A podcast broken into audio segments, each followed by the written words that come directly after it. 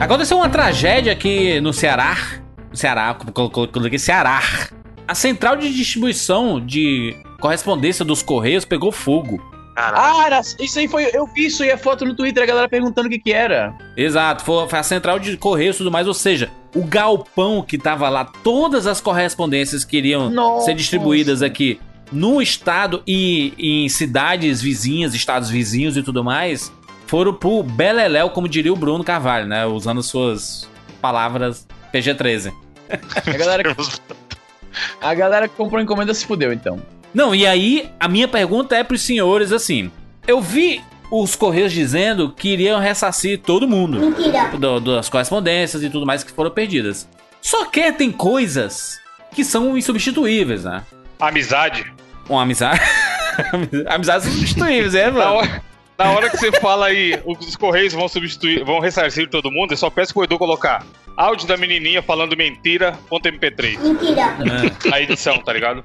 Sabe que não vai, mano. Sabe que não vai. Mas eu. É, vai demorar 10 anos o cara receber a Sem parada. falar que tem nego que vai falar assim: eu mandei uma Ferrari no correio. Brasileiro é fogo também. Vou inventar, né, as coisas. É? Junto com o meu PS4 tinha uma barra de ouro, sabe? Só que eu não declarei. Mas, tipo assim, o colar que o seu avô te deu, sabe? E aí você tava mandando pra, pra alguém da, da, da família de presente, que é um negócio simbólico, entendeu? Assim, é único, sabe? Aquele, aquela, aquela parada. Aquilo não tem substituição, né? Não tem como substituir aquilo, né? Como é que se dá valor a esse tipo de coisa? E ainda pergunto pros senhores, o que é que os senhores têm que são insubstituíveis? É, caralho, a. A minha piroca é insubstituível. Mas ela não é um objeto. Tu não manda pelos correios, animal. Mas o que, que é o objeto? Ah, Tem gente que usa valor. como objeto, hein? olha só. Olha só. É, mas isso é totalmente Izzy, tem você que é, conhece muito bem essa área da, da medicina. Saúde? Da piromba. Tem, tem implante, tem tudo, mano. É totalmente Ah, mas tu, tu trocaria tua piroca por um implante, Bruno? Se Olha, eu tá- trocar aí, a minha, A piroca encolhe de metal, Izzy? tipo assim, ela. É de metal? ou- Então, pra mim, como se eu tivesse. Eu tô, tô achando que eu sou aqui um Robocop, caralho. Eu não sei isso aí. Filho, você trabalhava no sex shop. Izzy, você, você trabalhava na sex shop. Você tem que ter a obrigação moral de saber disso tudo. A piromba de, de objeto aí, de o pessoal compra, ela Sim. encolhe ou ela é pra sempre duro, tipo Viagra eterno? Então, peraí, tu tá perguntando do que exatamente? Porque tem várias modalidades de piromba artificial, você tá ligado, né? Né? Uhum. E aí você tem os vibradores, você tem os dildos, que são umas paradas de borracha levemente flácido, tá ligado? É. Você tem os, os plugs anais, você tem, ah, tem um, um- um vibrador chamado Rabbit, né? Coelho, que ele mete e aí fica lá no, no, no grelinho ao mesmo tempo. Mano, que, que entrada horrível. Caraca, que, que de quem meteu, a entrada tá boa, caralho. E, Que e abertura, depende, que e depende de onde meteu também, né? É. Depende de onde meteu, exatamente. Enfim, não, não era pra ser. Pe... Mas eu tava. Eu, eu falei Quem foi que palavras. descarregou essa porra? Foi tu aí que falou queria- piromba, mano. Queria uma entrada honesta tal, pra gente falar a nossa opinião. Literalmente foi pro caralho, tá ligado? Caralho, exatamente. Isso, olha, olha pra suas coisas e diga aí o que é insubstituível. Aquela parada assim que. Aquele que você tem apego. A minha plaquinha do. Porque tudo ao meu redor eu posso comprar. A plaquinha de 100 mil inscritos do YouTube eu não posso comprar. Então é substituível. Se isso aí quebrasse, se isso aí pegasse fogo aqui Você como morreria? Você se tirar a falta meu Deus, não, não vivo mais sem essa placa. Não, não é pra tanto também. É o tipo da coisa, tudo que você consegue na vida, depois de um tempo você se acostuma e aquilo já é normal. Quando eu recebi essa placa, o dia que eu recebi, maluco, foi uma emoção absurda. Chorou, Izzy? Não cheguei a chorar, mas, mas foi, foi, foi. Qual foi a última vez que tu chorou, Izzy? Nem lembro, bicho. Né? Não chora em Acho filme, que, série, acho, que estou, acho que estou morto por dentro. Eu não assisto quase nada, bicho. Não tenho tempo pra nada. Tem tempo sim, Izzy.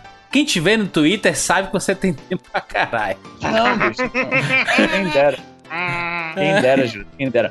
Eu não, sabe por que eu não choro vendo filme? Porque o fi- filme dramático não me atrai, entendeu? Eu não costumo, eu só vejo, cara, eu sou o povão. Eu só vejo Transformers e tiro Caraca, explosão. choque de cultura. É o choque de cultura, só vê Transformers Mas é, e bicho, mas é. Você já me viu comentando algum filme, tipo, sério? Evandro, Evandro, o que- o que é insubstituível pra ti, Evandro? Coisa física, material, nada. Nada. Só então, pessoas, se o talvez, teu apartamento pegasse fogo, assim, gente, é tudo material, posso comprar de volta. Pra gente ter seguro. Mas, sim, tudo isso você pode comprar de volta, coisa física e material. Não, mas tem, Aham. tem alguma coisa que você não poderia comprar de volta? Uma fotografia velha de infância? sei lá. Amor. Cara, tá, Amor, não então, mas Cara, mas, é amor, é- físico, mas né? amor não é, não é inflamável também. Amor dos pais. Depende Nossa, amor é a coisa mais inflamável que tem. O início, que a, o pessoal fala que é a paixão, é mais inflamável que isso. Bruno é um poeta moderno. Mas é verdade. Não, eu tô concordando. Tô concordando. Começo de relacionamento, Izzy, é aquele negócio, alegria, eita, todo dia, toda a parede. Quanto um- tempo é. demora pro relacionamento ficar de, de aquela paixão inicial? Borboletas, isso, borboletas no estômago. Borboletas e são. Pra não você aguentar nem vê- olhar na cara mais. Quando você. Pois é, para não aguentar nem olhar na cara. O cara acorda, bom dia, amor, o que, que tem de bom? Hein, hein. Quanto tempo demora? Demora Um ano, dois anos? Hum. Ô, ô, Bruno, o que, é, o que é que não é substituível, Bruno? A família, cara, não tem como substituir família. Mas Família. a gente tava falando só no contexto de coisas que poderiam pegar fogo no seu apartamento. Não, Por isso não dá tô- pra mandar, né, pelos correios da família, né?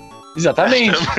Ah, cara, eu acho que. Sabe, não é, não é que não é, é substituível, mas é chato. Documento, cara. Documento é uma coisa que é um É, estorvo muito grande pra substituir. Não é insubstituível, mas só o estorvo que dá. Imagina, Evandro, o tempão que você demorou pra fazer todo esse documento cara, da casa e de repente pega fogo no- nos documentos. Isso que é o pior, cara. O, o documento é o pior. Porque dá um trabalho, rapaz. o Brasil é lamentável, a Eu, eu acho, acho assim, ó, porque, porque tem coisas que tem é, lembranças, Peraí, né? só, Por eu só, Jurandir, só uma coisa rapidinho.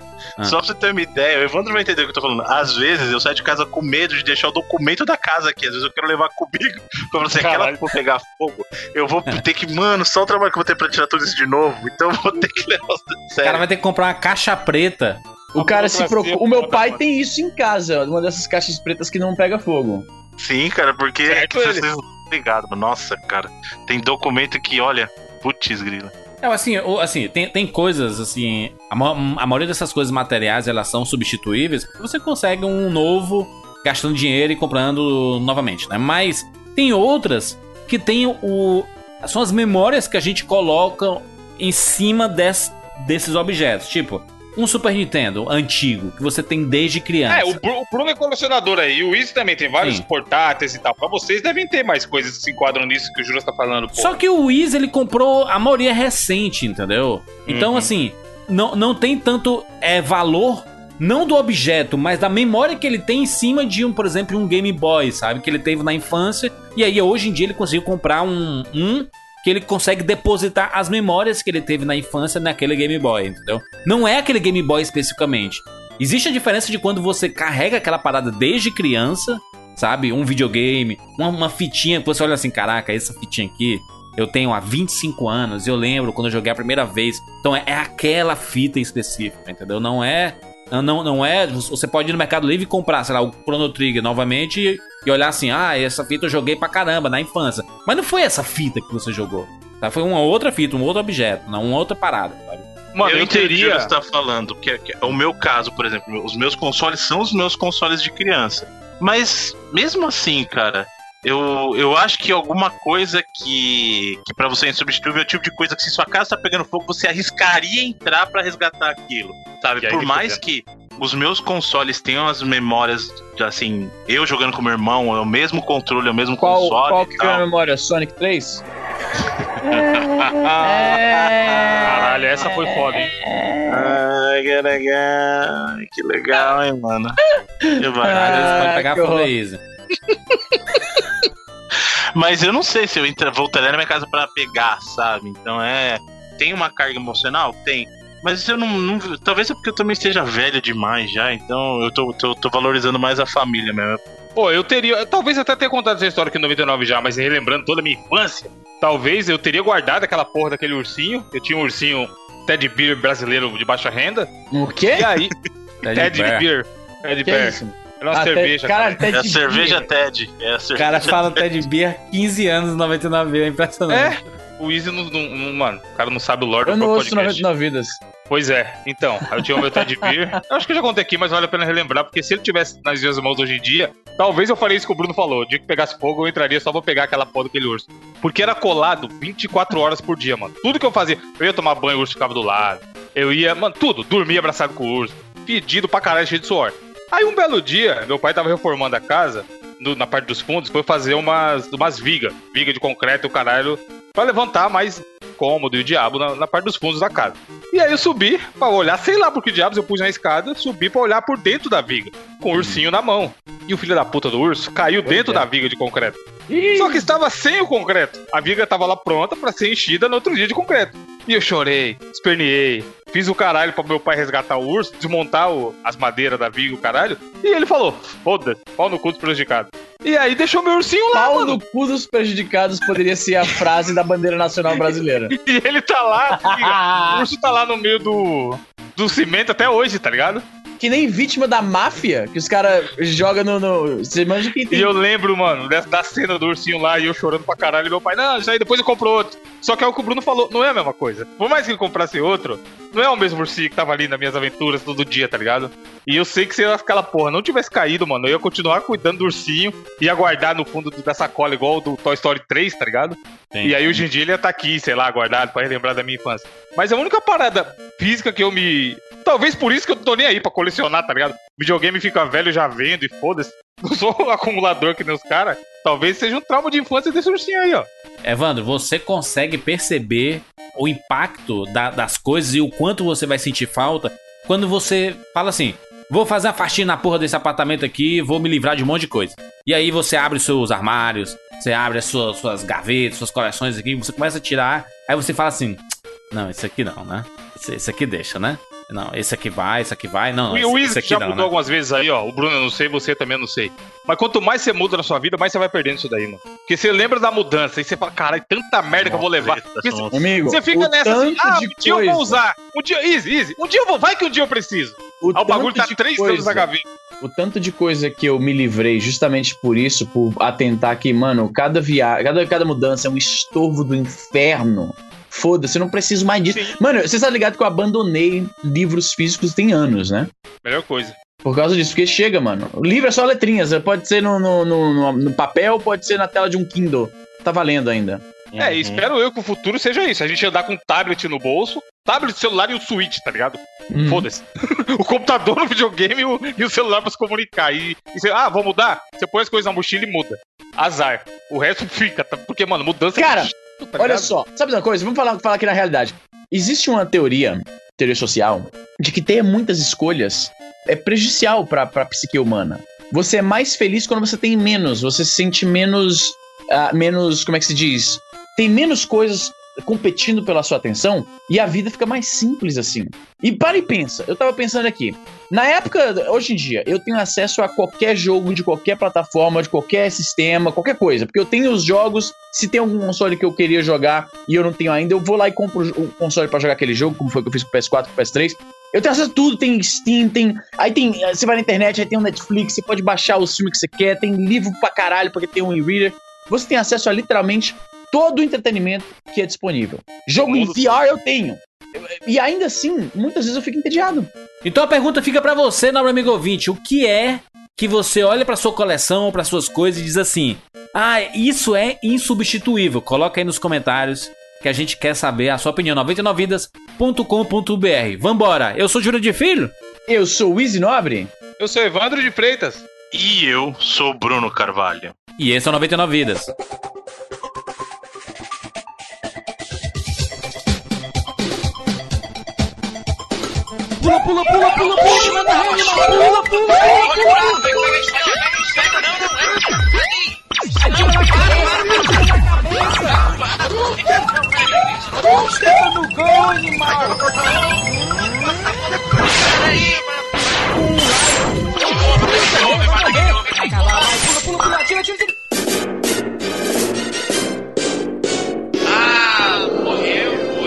Relaxa, a gente tem 99 vidas.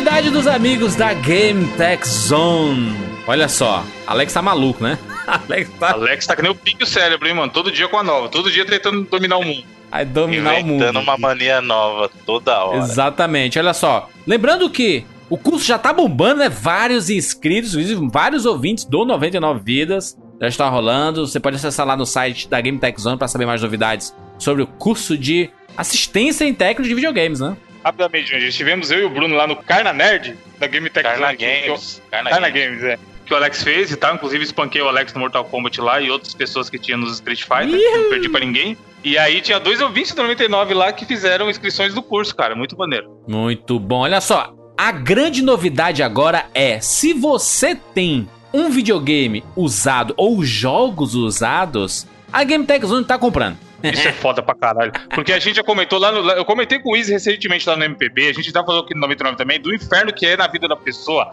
a OLX da vida, ou o Mercado Livre da vida, que só tem tigre querendo comprar o seu bagulho. E agora não, só vai ter um cara que entende, que vai te pagar um preço justo, vai fazer uma avaliação e vai comprar, e não só comprar, Jordi, revender os usados também.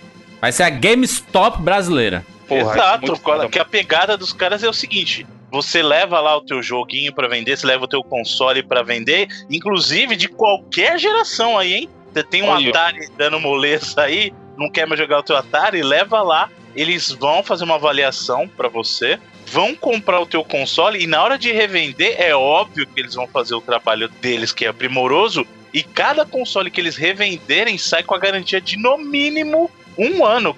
Você tá com um monte de jogos guardados na sua prateleira. Você nem, nem liga, nem li... Você tá tudo só entulhando na, na tua prateleira. Cara, Acumuladores, Vende. acumuladores. Vende porque jogo de videogame é que nem brinquedo. Não rola ficar guardado dentro- de baú. Tem que estar sendo usado, rapaz. É pra isso que eles foram criados. Os jogos de videogame estão tristes, socados na sua prateleira. Não, e o cara fica, Joandir, às vezes daquela. O cara tem um 360 ainda hoje em dia, tá ligado? Isso. E aí ele fica, porra, eu paguei 200 reais no Just Dance 2. E aí ele fica na esperança que vai chegar um dia alguém e pagar, sei lá, 150 pra ele, tá ligado? Não vai, né, mano? Não vai. Já tá em outra geração, já passou. O meu Play 4, por exemplo, eu peguei ele em troca de um Xbox 360 e um Play 3. Olha Eu aí. fui na locadora e fiz isso. Levei, falei, mano, eu não vou jogar mais Play 3 nem Xbox 360. E eu quero um Play 4. Aí eu levei lá, conversei com a mulher e a gente negociou. E o, o meu Play 4 atual saiu de uma negociação dessa, tá ligado? Eu troquei os dois videogames que eu não ia jogar mais por um. Cara, leva lá e negocia e pega um PS4 Pro. Vamos evoluir nessa vida aí. Não, você quer, Evandro? Sei lá, você, você tem um PS4 e fala assim, cara, tô maluco pelo Nintendo Switch, mal tô ligando meu PS4. Leva lá teu PS4 e faz o jogo lá, meu irmão. Negocia, cara. A ideia, a ideia dela é justamente do Alex é justamente negociar pra quê? Você conseguir é, trocar, você tem que estar parado, como o Juras falou, e você faz um troco. E uma opção pro cara comprar também. Porque do lado que tem o cara que não sou eu, que é o acumulador, que é o Bruno, ele pode ir lá e ele vai ter uma gama de coisas usadas agora, que às vezes não é fácil de encontrar, com o respaldo da GameTech. Jo- jogo usado, pra mim, eu estou sendo bem sincero aqui, tá? Pra mim não faz absolutamente diferença alguma. Faz diferença alguma comprar um jogo de 200 reais e comprar um jogo de 50? Caralho, quero comprar um de 50, meu filho. Você vai ver, a partir de agora, o catálogo de jogos usados da Game Tech Zone só crescer. Porque você pode ir no balcão da Game Tech Zone em São Paulo, ou você pode fazer uma cotação online. Você tá assim, poxa, eu, eu tenho esses jogos aqui, quanto é, quanto é que vo- vocês comprariam? Aí ele vai dar o preço lá, e você vê assim, ah, não vale a pena, ah, vale a pena, isso aqui vale, isso aqui não vale. Ô, É, se o cara quer comprar jogo, ah, eu tô sem dinheiro pra comprar o lançamento. Pega esse monte de jogo que você não tá usando agora, pega o console que você não usa mais, vai lá e vende. Ah, mas eu preciso de dinheiro não é pra jogo, eu preciso de dinheiro pra outra coisa. Pega o que você tem que você não joga mais, vai lá e leva. E a galera que é do meu lado da, digamos, da, da patota que quer comprar, Colecionismo. vai ficar feliz. O pessoal vai Sim, lá atrás, pô. vai achar coisa bacana. Eu já dei a letra pro Alex, falou, Alex, dependendo do que pintar por aí, já me... Já E me dá um Bruno, toque mano? pra eu entrar no site, mano. Pinta lá que eu quero... Eu quero dar o primeiro lance no negócio aí, mano. Né? Eu quero ver, na verdade, é quando começarem a entrar lá cartuchos de Super Nintendo, Mega Drive e tudo mais. Aí eu quero ver, rapaz. Aí a gente tá falando de coisa boa. É isso aí. Então tá lá, gametechzone.com.br, tem uma abinha chamada Usados, ou link aqui na postagem pra você ir direto e já tem lá jogos pra vender com preços supimpas, sucesso demais, entrega em todo o país, tá? Cara, é uma forma de você não deixar o seu videogame parado. Porque entre ter o videogame parado e você tá com dinheirinho no bolso, é melhor tá com dinheiro no bolso, né? Pô, sempre. Não, deixa os games morrer. Adaptar a música, tá ligado? Ficar- Exatamente. vez de ficar na prateleira pegando poeira, pô, vamos girar a economia, caralho. GameTechZone.com.br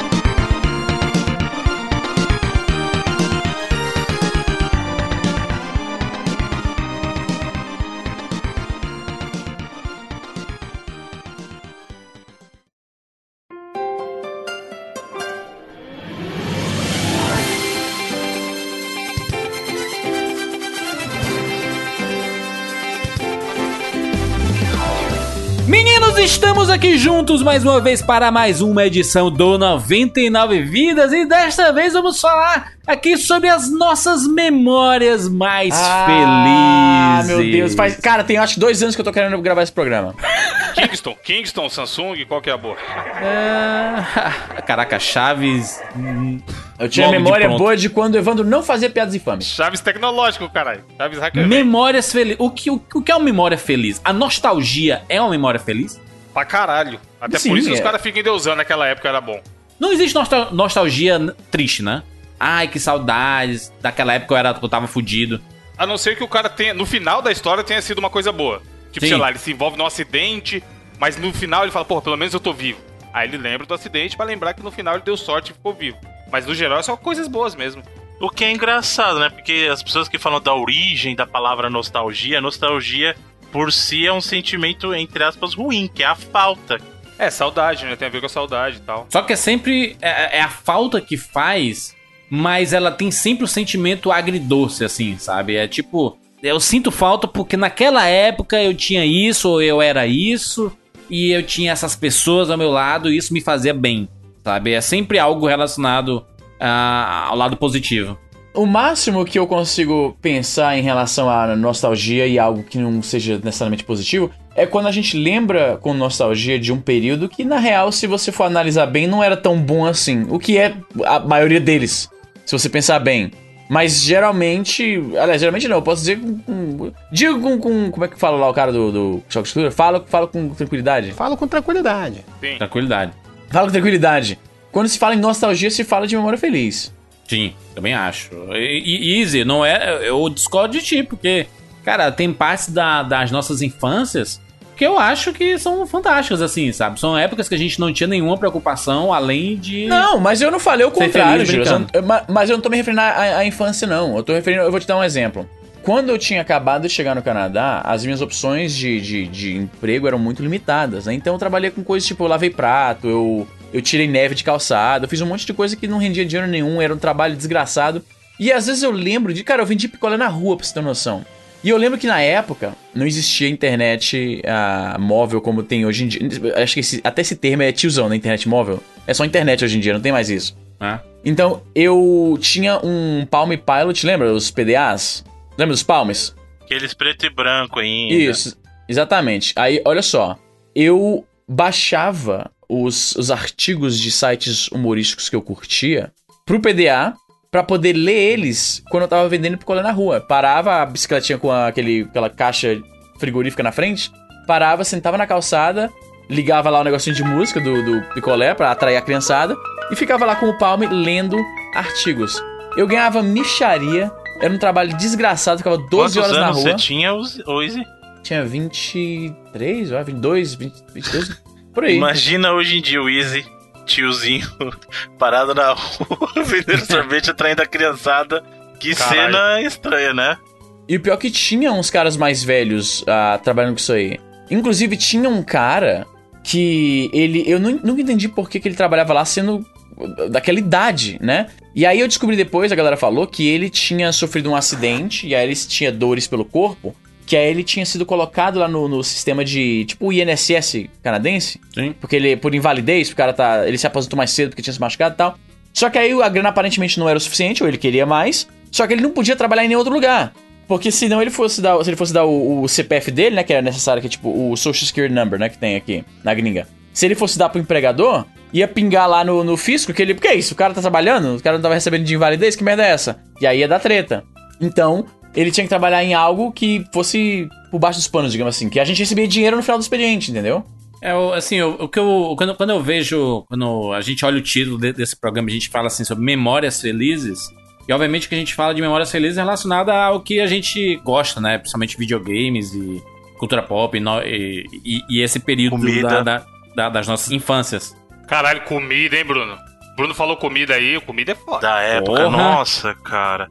Ó, é o clássico. Eu, eu não sei vocês como é que era na parte de cima do país, mas o Evandro com certeza compartilha esse tipo de memória. Evandro, jogar bola descalço na rua valendo tubaína, juntar Pô, 30 tubainona centavinhos. geladíssima no final, Nossa, caralho. pra comprar tubaína. É normal, Pô, mano. tubaína, até eu fiquei, eu não joguei futebol, Aqui era mas São tubaína Gerardo, é saudade. Era Cajuína, São São Gerardo. Gerardo, Cajuína, São Gerardo, Cajuína, puta que pode pariu. Porque tem todo um grupo de comida, assim, que não serve mais, não serve entre aspas pra adulto, né? Então você consumia quando você era criança. A questão da tubaína até voltou hoje em dia, tal, mas se liga, arrozinho rosinha, Evandro, aquele do saquinho. Puro açúcar. Pô, de pelique. Tem várias coisas. A gente fez o cast de comidinhas aí, comentou sobre É. várias. Deep Leak, eu vou te falar um negócio, é um, no- é um nome meio perigoso. Não, mas é, é um nome não. De pelique. A comida transporta o cara pra aquela época, você né, gosta- Você mano? gosta de Deep Leak, Evandro? Tô de boa. Tinha, tinha umas coisas que só faziam sentido também quando a gente era criança. Que nem aquele sorvete seco. Ou. Lembra? o Sim. sorvete quente. Você vê que porra é essa? Aquela raspadinha, raspadinha easy, raspadinha de, de, de gelinho. Raspadinha? Que ela tinha, tinha um gelo gigante, o cara raspava.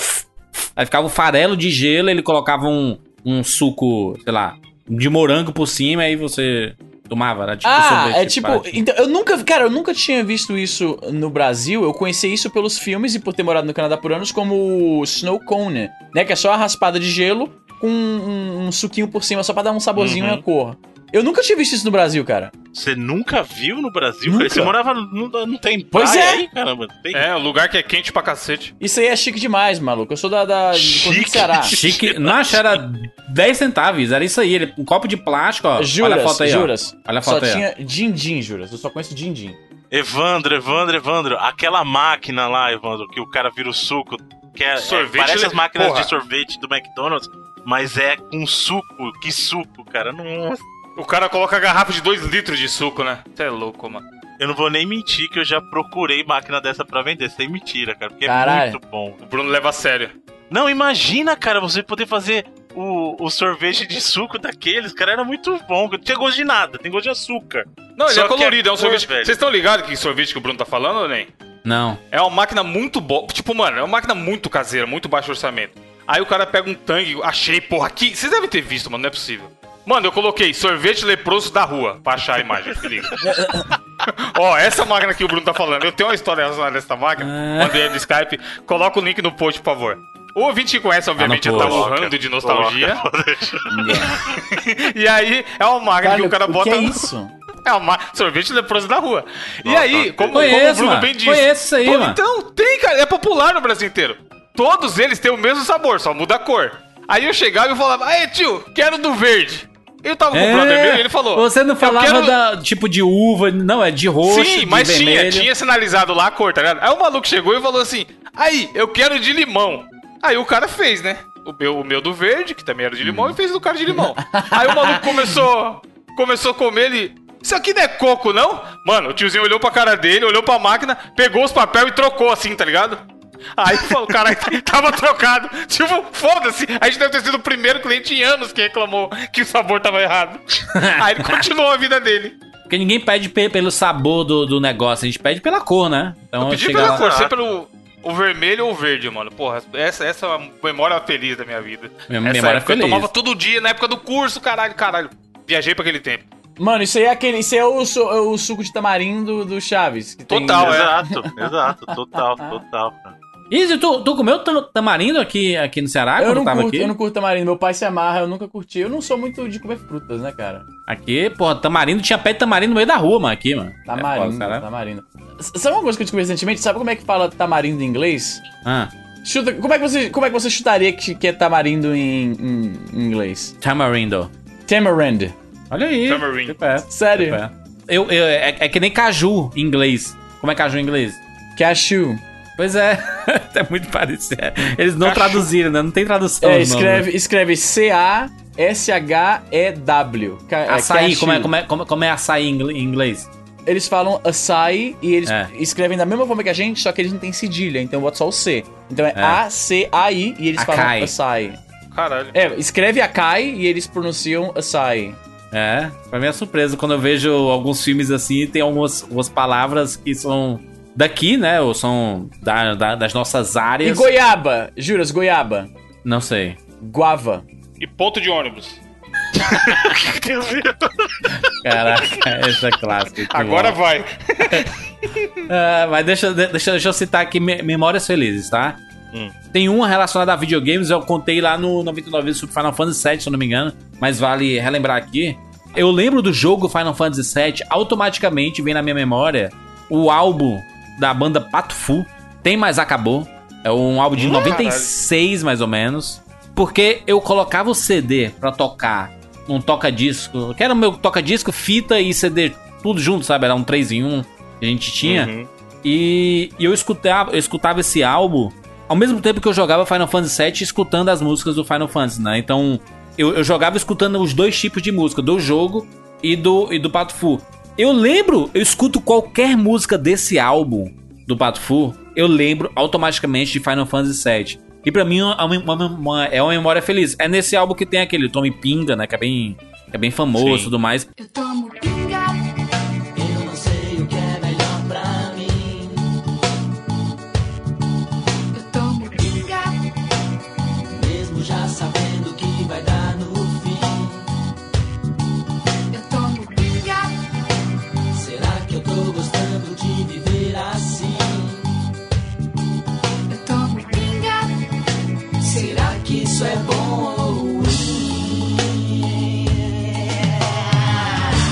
Mas a música que mais me lembra Final Fantasy VII é o peso das coisas do, do Pato Fu. Eu acho essa música ah, absolutamente fantástica.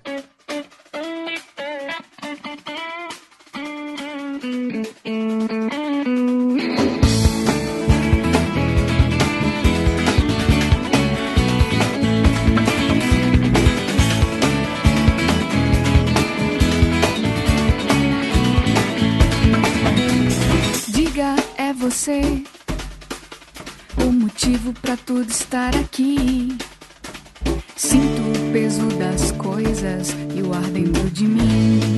E eu, cara, ela, toca automaticamente. Eu, eu lembro das aventuras que eu tive jogando Final Fantasy VII, sabe? E é impressionante, é uma memória muito específica, muito pessoal, né? É, no, acho que não é todo mundo que tem. Acho que quase ninguém tem esse tipo de memória, né? Pô, dificilmente alguém vai ter essa relação, né? De... É uma coisa muito pessoal e, e é foda, sabe? É única minha, sabe? Juras, você quer uma que é tão pessoal e exclusiva e aleatória ao extremo? Hum. Uma memória musical que eu tenho que me lembra de, de jogos, olha que absurdo. Quando eu jogo GTA 1, eu me lembro de ABBA, a banda sueca lá Nossa. de disco. Por quê? Agora deixa eu explicar por quê. Porque você abria a aba do computador pra Não, rodar o não, não é isso. É porque o meu pai. Não, não, olha só. Eu conheci GTA lá no comecinho, assim, no eh, 97, 98, por aí, assim que o jogo tinha saído, basicamente. E foi na mesma época que o meu pai comprou um computador, ah, um Pentium lá, e a gente tinha acesso à internet nos fins de semana. E meu pai começou a descobrir os MIDs, e ele começou a baixar um monte de música em MIDI. E aí ele ouvia no computador, num programinha chamado Jukebox. E eu gostava de ir lá e procurar as musiquinhas pra ouvir, só que ele mudava a playlist de tempos em tempos, e aí eu abria o jukebox e ele carregava a última playlist que o pai tava ouvindo. Eu carregava o jukebox pra jogar GTA. Ficava deixando o, o áudio tocando no fundo, né? A musiquinha de MIDI. Só que aí um dia eu fui abrir, mas só tinha música de ABBA. Eu falei, ah, então é isso aí, Ixi, é Mamma. Mia, I Have a Dream, é Dancing Queen. Dancing Queen, Dancing Queen! Quando eu penso em Nossa, Dancing Queen, vem. Exatamente, vem GTA na minha cabeça. Aí, cara, naquela época a gente. A gente é tão pouca escolha, juro. A gente é tão pouca escolha que eu simplesmente faço o seguinte: Ah, é isso aí então. É aba então. Aí dá o play e abre o GTA. e aí fiquei jogando GTA. Eu gosto pra caralho, Mia diabo. Eu- e eu- Dancing aque- Queen, aquele filme Mamma Mia com a Meryl Streep eu acho do caralho. Bom É, filme, mano. é, Pô. é muito divertido aquela porra, É mano. que as músicas ajudam pra caralho também, né? A, Mas, aba é muito nostálgica, tá maluco. É, mas, mas ô, ô, ô, Easy, isso é uma memória feliz? Isso. É uma memória exclusiva de música, né? Sim, é feliz? Pra caralho. Mas não é a minha memória mais feliz de games. Essa aí eu Tá vou sim, mas tu fala daqui a pouco. Vai, Eu Bruno. tenho uma ligada com música também, que o meu primeiro CD player foi o meu Sega CD, cara. Porque antes disso eu não tinha nem condições de ter um. Sega- um CD player, né? Uhum. E aí eu lembro até hoje que, que é uma imagem muito fixa, quando se ligava o, o videogame, porque até então a gente não tava acostumado a ter telas dentro do videogame. O videogame é assim, você botou o cartucho, ele vai direto, ele não tem um menu. Videogame até então não era normal ter menu. E eu acho que o Sega CD foi minha primeira interação num videogame com menu, porque ele tinha lá aquela intro do Sega CD, se você não fazia nada, ele te levava pro menu de música. né? E até tinha um submenu que era parte de gerenciamento de memória e tal. Então eu sempre ficou muito feliz, porque eu colocava o CD lá no meu Sega CDzinho, esperava passar a intro dele, entrava naquela telinha verde com os números tal, super bonitinho. Então, pra mim, durante muito tempo, é, escutar música em CD era sinônimo de ligar o videogame, porque eu tinha que ligar o Sega CD pra poder escutar videogame. Tanto que ah, muita gente pergunta, eu até já contei essa história do meu nickname lá do, do Alan Apple, né? E ele veio inclusive de CDs que até então eu escutava lá no, no meu Sega CD. E eu até já falei, meus primeiros CDs de música, os que eu comprei mesmo com meu dinheirinho, foram Pies Descalços da Shakira Aí. e o Jagged Little Pill da Lennis Morissette, cara. Os primeiros dias que eu, CDs que eu paguei lá com meu suado dinheirinho de trabalho. Porra, e, e é foda, né? Porque isso fica marcado, né? Não, não, não tem como. Não existe substituição, né? Assim, de. Eu tive outros. Obviamente que você teve outras experiências com outra, outros CDs e músicas. Mas esses ficam marcados porque foram. Eles fizeram parte de um. De uma mudança ali, né? De um, o seu contato com aquele tipo de mídia pela primeira vez, sabe? Tipo, ó. Eu tenho, tenho uma memória muito feliz relacionada à Disney, especificamente. É, ali em 2012, eu fui pela primeira vez pra Disney com meu dinheiro, sabe? É, eu, eu, eu tinha ido quando era pivete, naquelas Ah, viagens tava de escola. assaltando as pessoas antes pra ir pro pra Disney? Caralho. É, farol, né? Aí, tia, dá o dinheiro pra ir pra Disney. o, cara, o cara bota uma plaquinha sincera, né? Podia estar roubando, podia estar bebendo, mas estou aqui pedindo dinheiro pra ir pra Disney. Mas... Esse aí você tem que valorizar. O cara que tem coragem de ser honesto, você tem que valorizar. Sim, acho bonito. Mas era, era porque eu fui lá nos anos 90, ali na, de- depois da metade dos anos 90, com aquelas discussões de escola, e foram meus pais que bancaram tudo. Naquela época era um, o real era, era mais barato que um dólar, sabe? Era 90 centavos, assim, sabe? Absurdo o negócio. da tia? Augusta. Da tia Augusta, da Talvez isso Estela Barros. pareça, talvez isso pareça um absurdo pra galera mais nova, mas de fato teve um breve período da história brasileira que o real tava valendo mais que o dólar. Você consegue imaginar isso? Pois é. Eu fui com. A, a excursão, né? Era, era uma excursão da escola, da nossa sala ali. E acho, acho que era do, da turma da. Não sei, 96, era o quê? Oitava série? Oitava Não, série não primeiro Júlio, ano. 96 você tava com 14 anos, pô. É, eu, eu, no, com 17 eu tava no terceiro. Então 16 segundo, 15 primeiro, 14, oitava série, macho. Oitava série. E aí, essa, essa empresa chamada Politour, que era, era uma, empresa que era bem popular na época, de fazer essas excursões, ela, eles foram na, na, na escola, né? Eles fizeram algum convênio com a escola lá, né? Com o GEL, onde eu estudava. E aí fizeram lá, e pô, aqui os pacotes, quem quiser ir, tiver interesse, pode ligar e tudo mais. Eu pesquisei na, na- na internet, a, a agência ainda existe até hoje, essa Politor. E tem muita coisa relacionada à, à educação também, assim, é bacana ver que. É, tá aqui, ó. A Politur foi fundada em 1986, então ela existe há muito tempo aí, fazendo esse, esse tipo de coisa. E aí, eu fui quando, quando pivete pra Disney, foi uma experiência fantástica, do- eu tenho excelentes lembranças daquela época, né, de ir pra um outro país pela primeira vez, e ter uma viagem longe dos meus pais sozinho, né, eu era pivete ainda, então tenho várias lembranças dela. Mas é, eu, eu não quero falar disso, a minha lembrança feliz com a Disney foi em 2012, porque é, foi a primeira vez que eu viajei pra fora do, do, do Brasil com o meu dinheiro, do meu trabalho de internet, e foi a primeira vez que eu tirei férias de internet. Foi de passar mil anos fazendo isso, sabe?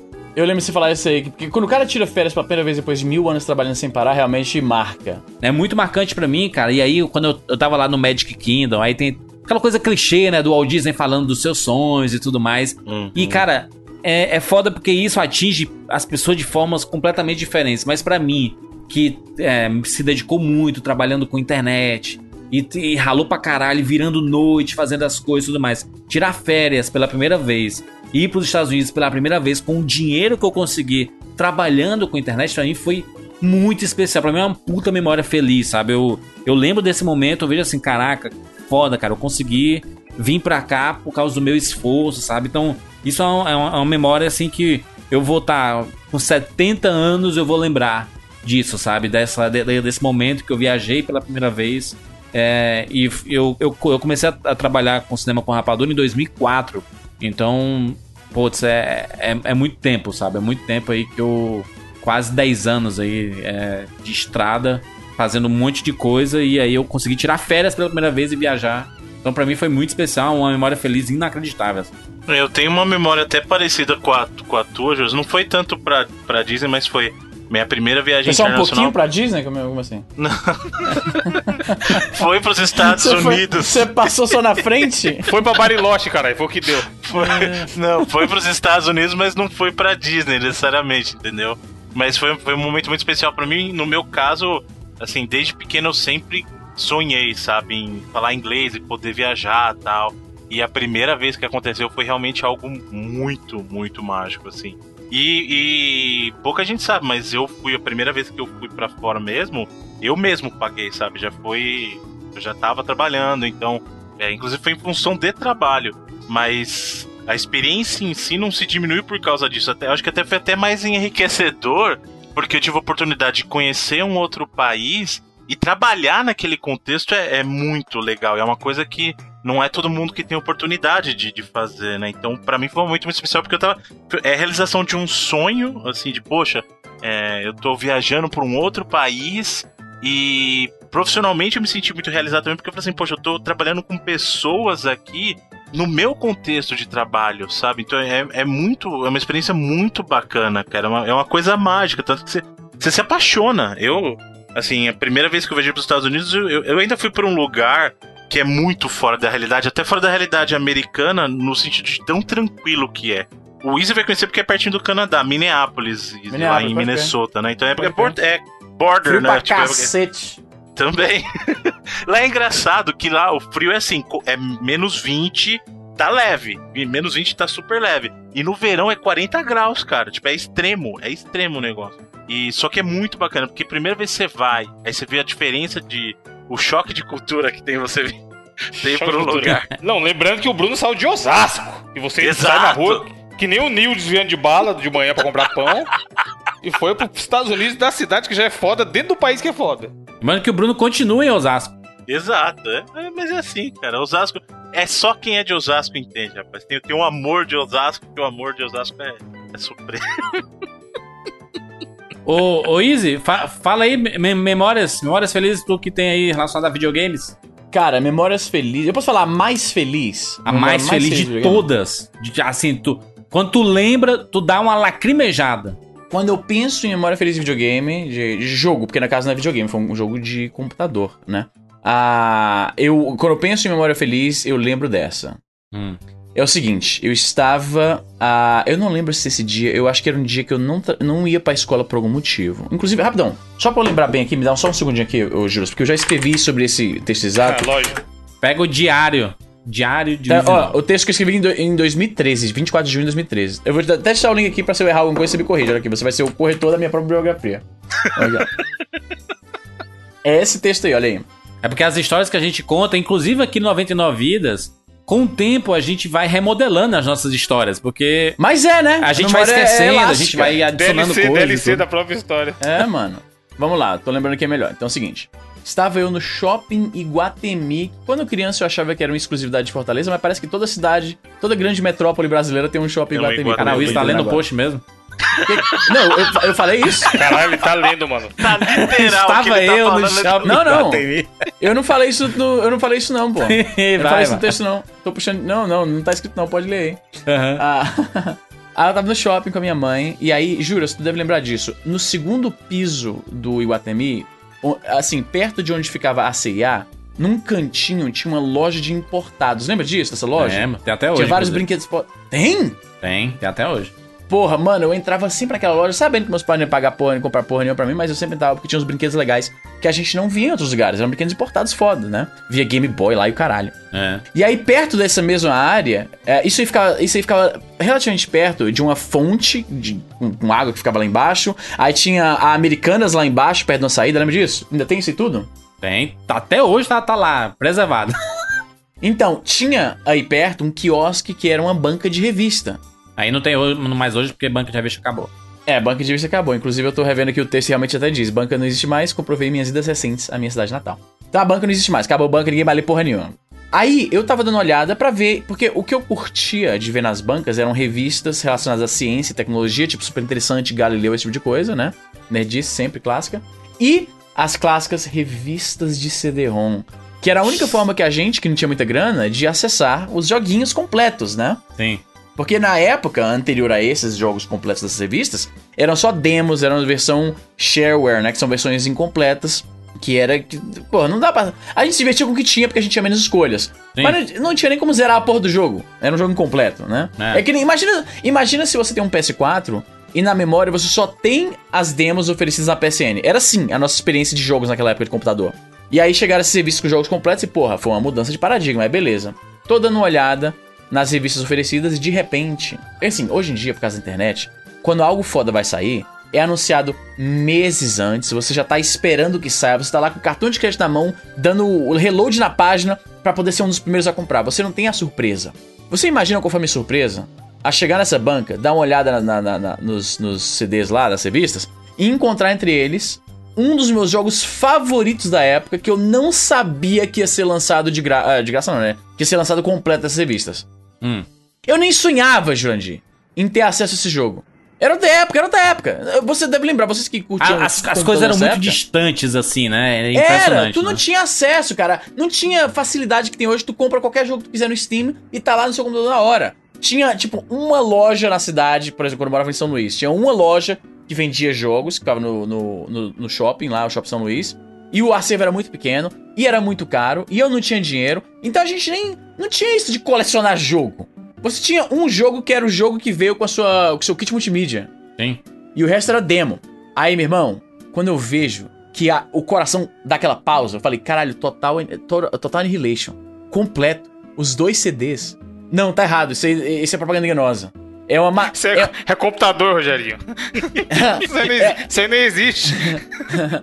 Isso aí é uma matéria sobre o jogo. Aí eles colocam o nome gigante. Que nem, que nem na, na promoção da loja que fala assim: 50% de desconto. Aí na, no- na letra pequena, até 50% de desconto. Manja? Aham. É isso, é uma matéria sobre. Fizeram uma entrevista lá com o cara que, que fez a programação do, do, do jogo. E aí tem vários joguinhos aleatórios qualquer. E aí jogaram o nome do jogo grandão na, na, na, na capa da revista, em, tel- em letras garrafais, pra atrair os trouxas. Aí eu olho assim abaixo e pego a revista e tá lá. Jogo completo. Eu falei, Dois CDs. caralho, culpado. Eu fiquei alucinado, Ó, o jogo, falei, Isa, as pessoas não, não estão vendo, não é um YouTube. Então, o Total Annihilation, né? Total Annihilation, que é um jogo de estratégia em tempo real que a gente já falou aqui no 99 Vidas, acredito? Se não tô. Deixa eu ver aqui. Se você que não trouxe, a gente nunca falou, não, filho. Não, se, se eu não. É, nunca. É, não- eu pensei que tinha sido trazido. Vou trazer, porque tem gente que. eu pensei que tinha vê, um, trazido. você vê um pai desse, ó. Tem os filhos perdidos no mundo, não, não cria direito. Merece, merece um podcast. ah, eu me recuso a fazer eh, two-pack de Total Annihilation. Aí É um tua mãe jogo- comprou, tua mãe comprou a revista. Aí, beleza, juras, eu cresci, você deve ter tido infância similar à minha. Eu cresci eh, não pedindo as coisas. Porque meus pais não tinham muita grana, então eu fui ensinado o seguinte, ó, as coisas que você quer, se acostuma a ficar querendo, porque a vida é assim. Então, Pode crer. nem peça, não peça. Eu não pedi, cara, eu não pedia nada pros meus pais. Eu via a parada e ficava, porra, legal, e beleza, prosseguia andando. Só que nesse dia, você ver, isso é- foi uma educação que fisgou tanto que a revista eu não tô conseguindo ver o preço aqui na imagem. Vou colocar o link da, da postagem no, no- o link do, da- do artigo no post. Não tô vendo aqui a, a capa da CD Expert, essa revista brasileira. Não tô vendo o preço em reais, mas se eu me lembro bem, essas revistas, me corrijam aí nos comentários se eu estiver errado, que provavelmente eu estou, era na faixa de 15 reais. Então você ver, juras, 15 reais. Eu titubei, falei, pô, será que eu peço? Falei, mãe, por favor, você compra essa revista aqui pra mim? Aí ela falou assim, não, compro, beleza.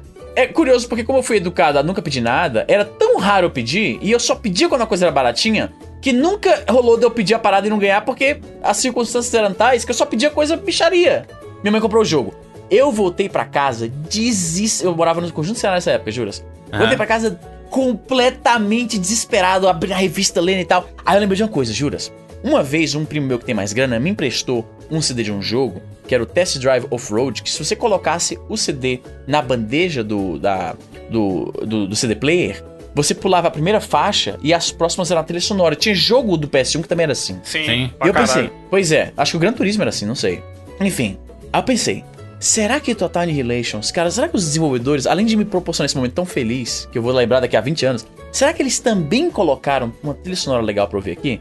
Coloquei o CD na Paraty da, da minha mãe, no, do CD Player, botei lá o play. Caralho. Pulei a primeira faixa. A primeira faixa aparece tipo 99 minutos, 99 segundos, que ela é uma faixa que não é de áudio, é faixa de dados. Pulei a faixa. começou a música orquestral do jogo. Peraí, rápido, deixa eu passar pra vocês aqui, só pra vocês sentirem um pouquinho. Peraí, aguenta aí, aguenta aí. Vai dar aqui, ó. Pronto, essa, essa música, Jurandir, essa música, tem a link no post.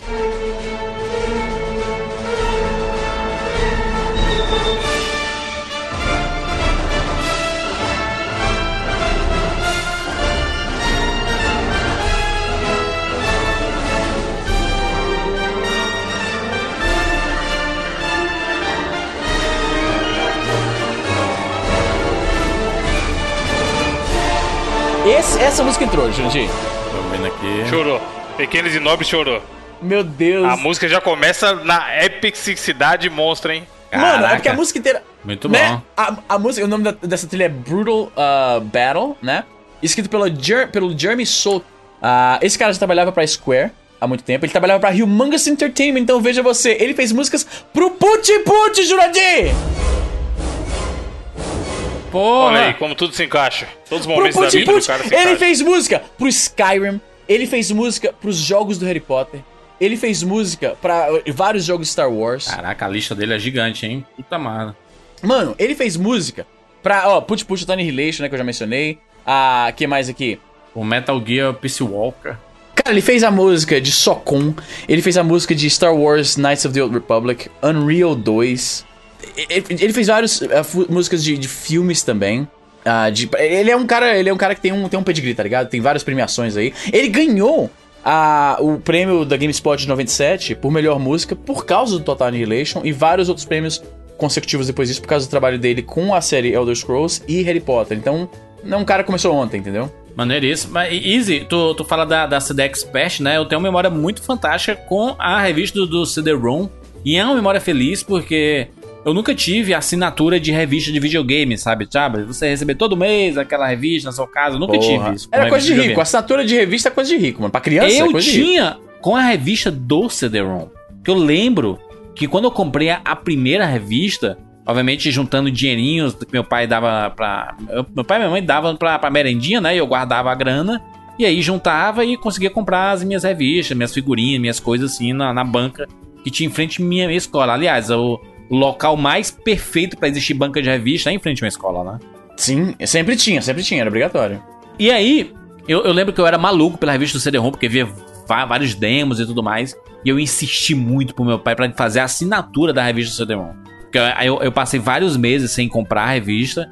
E aí ele fez essa assinatura, ele, ele ligou pra, pra editora Europa. Cara, tinha que ligar a editora Europa, pode crer. Tinha que ligar, Tinha que ligar. mano. Tinha que ligar ou preencher um formuláriozinho que tinha lá no final da revista e tudo mais, mas ele ligou, aí passou os dados, aí eu, eu, eu nem, eu nem, nem sabia como era pagamento, se era tipo uns carnê que vinham todo mês, sabe, pra pagar. Eu, eu não, sei como é. Mas, porque enfim, eu não, não- eu nem entendia como é que funcionava essas coisas, né? Só sei que deu certo a, a assinatura, e aí todo mês eu ficava contando os dias, porque tinha aqueles dias, aquela semaninha específica, a gente sabia que ia chegar a revista, sabe? E aí quando chegava, aí cara, ela, o cara, eu abria a caixa de correios todo dia, assim, eu abria assim, aí tinha lá contas, um monte de papel, não sei o que, nada da revista e tudo. E aí quando eu via a revista lá, eu, caralho, puta que pariu, aí eu abria o saquinho e lia a revista inteira, aquele cheirinho de, de revista nova, sabe? Tudo, é uma puta memória feliz. É relacionada à revista de videogame. E obviamente as revistas que eu comprava na, na banca de revista, né? É, em si, que sim, eram memórias felizes. E, e- e é engraçado que é com coisas que a gente compra, né, cara? A gente comprou, a gente comprava, a gente pagava aquilo e a puta da memória feliz, né, cara? Você guarda aquilo na memória como, como algo muito especial ou de uma época muito especial, sabe? É, eu fico impressionado o quanto a gente consegue ter, ter memórias felizes relacionadas aos nossos cinco sentidos. Tem memórias que você você não precisa estar vendo a parada, sabe? Só de você sentir o cheiro do negócio, Porra, você é, cheiro, já cheiro é foda. te dá aquele estalo assim, sabe? Um cheiro de uma pipoca, sabe? Um cheiro de um local específico. Tem um cheiro que é muito peculiar, mano. Eu adoro o cheiro de bosta de vaca, mano. Ué?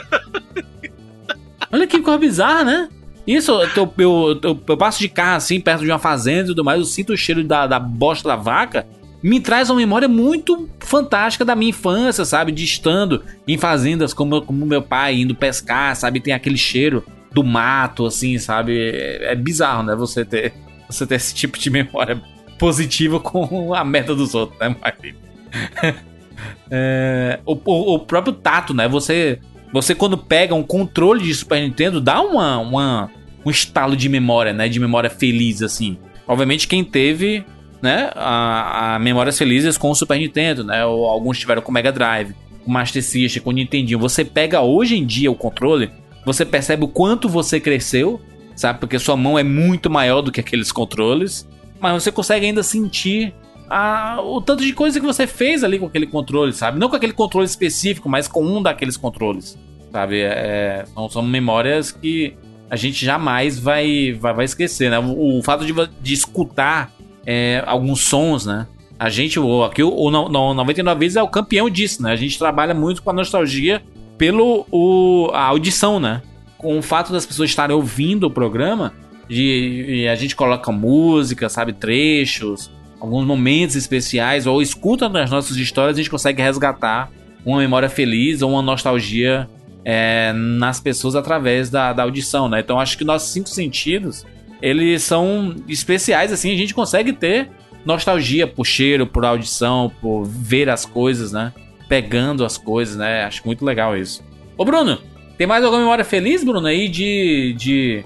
É, relacionado ao videogame tem muitas, né? Muitas memórias, né? Eu tenho uma que até a questão do Izzy falou que quando ele achou essa revista do, do CD-ROM, eu já, já contei uma história aqui de quando eu fiquei doente e tal, que meu pai comprou Altered Beats lá do Master System pra mim. Muito bom. Mas tem uma outra que eu tenho uma... Puta que pariu, tu ficar doente e ficar em casa em vez de ir pra escola e ficar jogando videogame. Nossa, se estiver chovendo, se estiver chovendo por cima, aquela É que o chuvinha. meu doente foi um gostosa. pouquinho mais sério que eu acabei ficando internado dois dias, né? Jesus! Ficou um pouco doente, ficou um pouco doente. Pouca coisa, né? Mas tem uma outra memória que eu tenho também com o meu pai, que eu me lembro assim muito bem, que uma vez meu pai pegou a gente à noite e falou assim, ó, vou comprar um, um jogo pra vocês, né? Então levou a gente até o shopping, até o... Eu lembro até hoje, no Carrefour do, do Tamboré, do Shopping Tamboré, que é um shopping que tem aqui no, na zona norte, na zona oeste de São Paulo, na verdade, próximo à zona norte de Osasco. Fica no, na região do Tamboré ali, Alphaville, Barueri. E aí a gente chegou, eu lembro até hoje, a gente estava lá na loja olhando aquela caixinha clássica do Master System, que é aquela de papelão quadriculada, branca, com aqueles Opa, lembra, quadriculado, saudade. né? Muito, muito linda aquelas caixas assim. Linda nostal pela nostalgia, né? Sim, mas é o que importa. Eu lembro que a gente tava olhando lá o Forgotten, o Forgotten Worlds na época. E aí eu vi, vi, aí eu vi o Strider do Master System.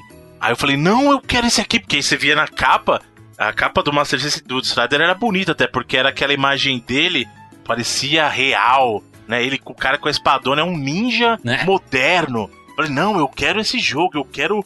Eu quero esse, esse jogo aqui porque eu vi o Strider e tal. E meu pai falou assim: não, é esse que vocês querem? Fomos meu irmão e eu, não, a gente quer esse e tal. E aí eu lembro que ele pegou, foi lá, comprou o jogo. Quando a gente chegou em casa, a gente passou a madrugada inteira jogando o Strider. Olha o link aí, Bruno, no chat. aí. É essa capa, é essa mesmo, é a própria capa. Ninja moderno, Cara, real.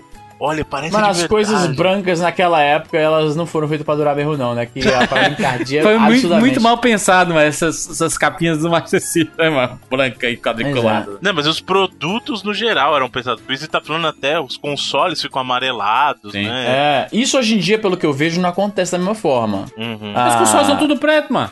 Não, mas ah, até tem vários produtos de tecnologia ainda branco, tipo celular, tem consoles brancos também. o Master ainda, System comprei. em si, ele, ele, o classicão, tá aí até hoje bonitão. Tem uma galera que tem ele de coleção e ele tá, tá ali, tá... Não, mas é preto. Não, porque cara. preto ele, ele, ele envelhece melhor, exatamente. Mas o, o, o, o videogame em si, o, o Super Nintendo é aquela... O Super Nintendo, ele é o quê? Ele é um... Ele é um É um roxo cinza, clarinho, né? É um cinza. Ele é cinza. Não tem um roxo eram os roxo? botões. Não, ele é cinza, pô. Ele é cinza e os botões eram roxos.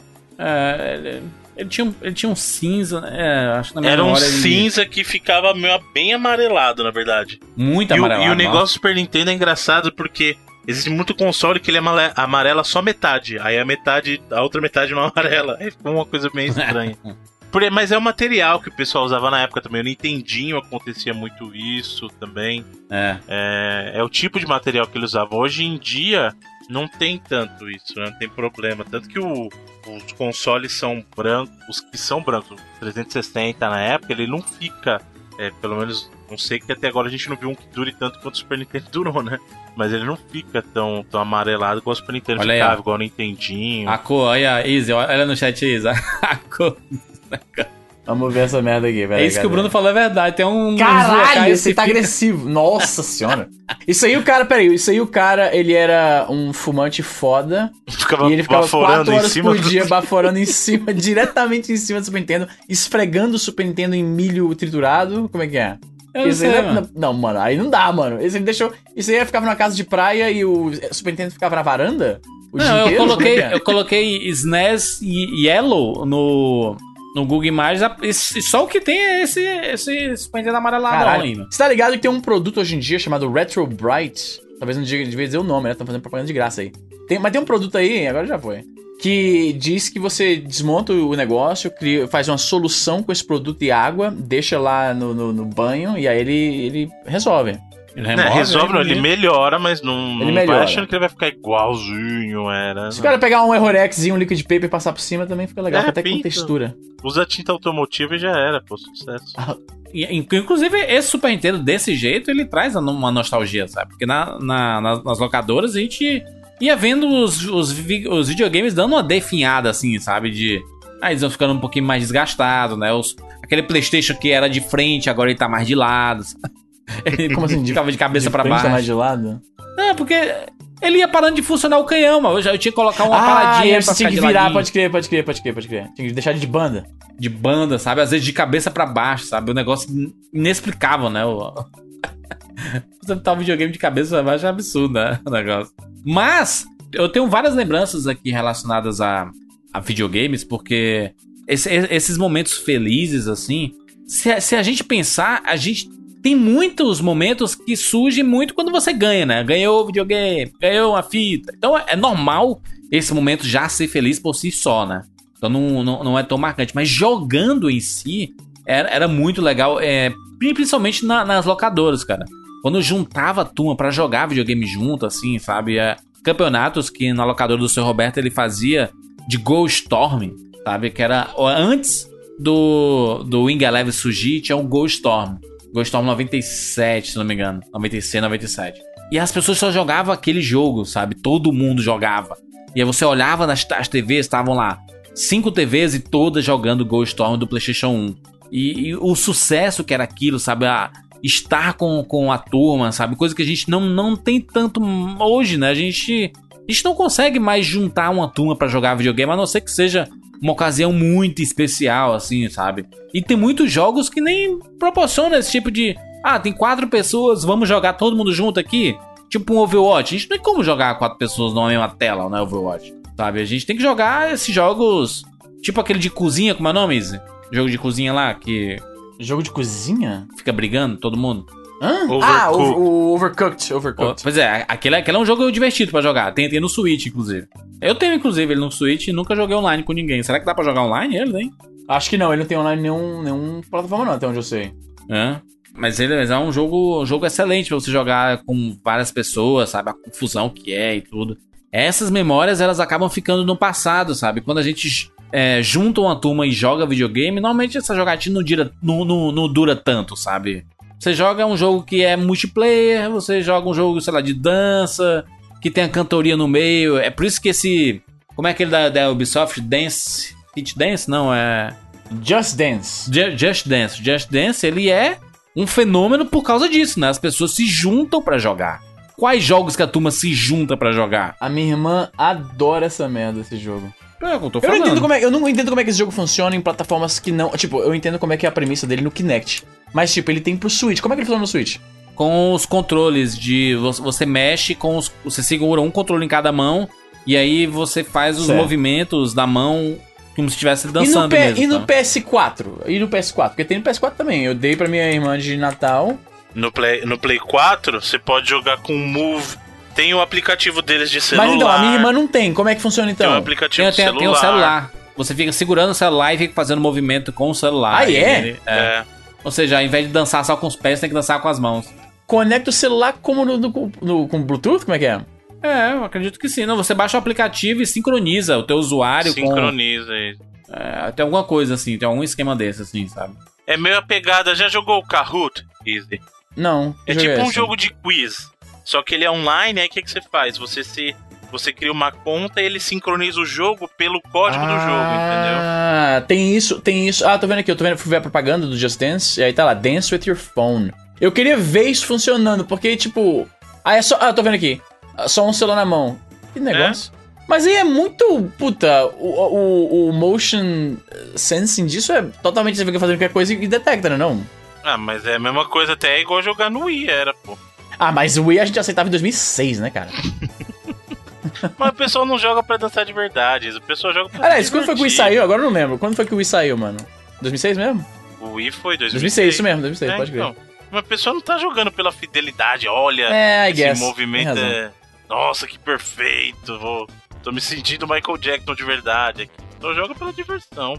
Eu, eu tava lendo uma matéria da super interessante que, que dizia que você, é, comprar games deixa você mais feliz. Ah, mas comprar coisas no geral traz aquela satisfação imediata para as pessoas. Por isso que o consumismo é, entre aspas, tão exacerbado no mundo de hoje. Porque as pessoas compram e, e querendo ou não, aquilo traz uma, satisfa uma satisfação imediata, né? É uma satisfação Sim. momentânea e imediata. Né? E eu não reclamo, não. Capitalismo, mano. Eu lembro que eu comprei um jogo é, recente, se eu não me engano, foi o Horizon. Eu comprei o, Horizon, não foi recente, né? Faz, um tempo. Mas eu comprei e aí eu cheguei em casa e fui fazer outras coisas, demorei dois dias, e aí eu abri o Horizon. Isso nunca aconteceria em, em outras épocas, assim, sabe? Dia, você, você já chega em casa e já Alucinado. já empurrando todo mundo, sabe? Vem, vem, porra, eu quero jogar. Ele vai. É um desespero Chutando quem sabe? tava na televisão, né? A mãe tá vendo novela, você empurra ela pro lado. A É. avó tá assistindo o resultado da telecena, tu chuta a cadeira da véia. Hoje em Exatamente. dia é assim mesmo. Chega em casa com o jogo, joga no sofá, tipo, tá entendendo? Não, você compra um videogame e chega em casa com a caixa gigante. Não liga na hora. Aí você Não vai tomar banho, vai comer alguma coisa. Ah, vai fazer outras coisas e depois você abre. Antes, você, no caminho você já tava, já, já tava lendo o manual dentro do carro, sabe? Principalmente quando você não tinha que dirigir, né? Quando você tem que dirigir, você não pode ler manual dirigindo, né? Não tem como. Mas, eu lembro que a primeira vez que eu comprei é, jogos de videogame com meu dinheiro, aí eu tenho memórias realmente felizes, porque Tipo, eu, eu lembro o PSP, que foi o primeiro videogame, entre aspas, que eu comprei com o meu dinheiro, né? Entre eu aspas, o que, caralho? Respeite. Não, porque ele é um portátil, né? Não, não é o, Não, o- respeite. A gente fala É um videogame, normalmente cara. se refere a console de mesa, né? De. Isso aí é um hábito brasileiro, porque aqui é- não tem isso. O 3DS é um videogame, pô. né? Então, ele, ele, ele foi a, a minha primeira experiência comprando algo, algum. com minha grana mesmo, sabe? Eu já tinha antes comprado rachando, sabe? Ah, paga metade, paga metade, pai, não sei o que tudo mais. Mas, normalmente, o que vem na minha cabeça é assim: que o PSP foi o primeiro que eu comprei, eu já cheguei logo destravando ele pra, pra jogar os emuladores e tudo, e resgatar toda aquela memória que ficou guardada no passado ali, né? Inclusive, o PSP, inclusive, foi um dos motivadores da, da gente começar o 99 Eu ia Vidas, né? falar, o- você falando aí que ah, o PSP é videogame. Se não fosse o PSP, o 99 Vidas não existiria. É sério, não é exagero. Sim. E é a, gente, mesmo. a gente A gente se conversou pra a- caralho sobre isso. Pois é, por causa do PSP. Porque naquela época, hoje em dia é mais comum você co- encontrar um monte de gente, pelo menos é assim que eu me sinto. Era mais comum você encontrar um monte de gente que gosta das mesmas coisas de videogame e tal. Naquela época ainda era, parecia até novidade. Pô, você também curte? Parecia ainda um pouco, lembrava muito a, a coisa da escola ainda. Você ficar surpreso que você acabou de descobrir que alguém também gosta da mesma coisa que você.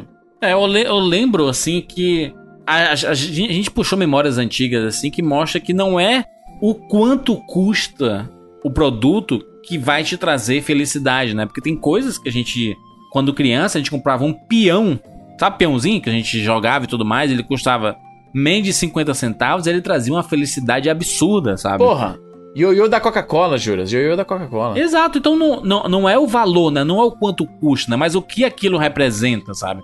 O que aquilo vai afetar na sua convivência com outras pessoas. Ou até na convivência pessoal mesmo, sabe? De você comprar uma revista de videogame e você ter lembranças fantásticas com aquilo, sabe? Então não tem muito a ver com o valor, né? Obviamente, quando a gente fala sobre videogames, videogames não é. É, é uma. Não, não é um hobby barato, né? É um hobby caro, né? Não é todo mundo que tem condições de, de ter videogame.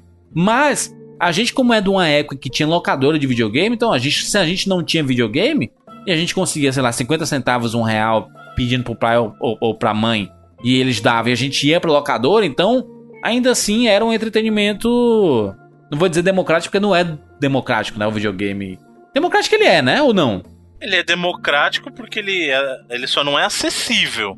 E não é acessível, isso, essa é a É, palavra. democrático no sentido. Aí a gente vai entrar na discussão do que que seria democrático no contexto de um produto de consumo pessoal, né? Um bem Sim. de consumo pessoal. Porque realmente alguns poderiam dizer que o único medidor de democracia é se é acessível ou não. Nesse Sim, caso, é, não sei. é, a, a palavra que eu tava buscando não, não, não, era democrática, era acessível mesmo, porque o videogame ele não é acessível realmente, né? Por causa do valor, né? É O videogame é um negócio muito caro. E Uhum. principalmente, a- a- é, se a gente for pensar aqui no Brasil, aconteceu uma febre relacionada a videogames, principalmente quando esses videogames tinham a forma de você piratear, entendeu? Exatamente porque o Brasil não é um país rico, sabe? Então, os, os videogames que funcionaram muito aqui no, no país sempre são aqueles que deram, que, que acabaram sendo pirateados. Tipo, até hoje, eu, eu fui recentemente na Feira, dos, na Feira dos Pássaros, e cara, até hoje vendem jogos de 360 e PS2 e PS1, cara. Até hoje. Pirata, né? Os, os Piratexão. É inacreditável, cara. Inacreditável. Tem gente que tá até hoje jogando o Xbox 360 como se fosse um videogame novo, sabe? E pra algumas pessoas é, né?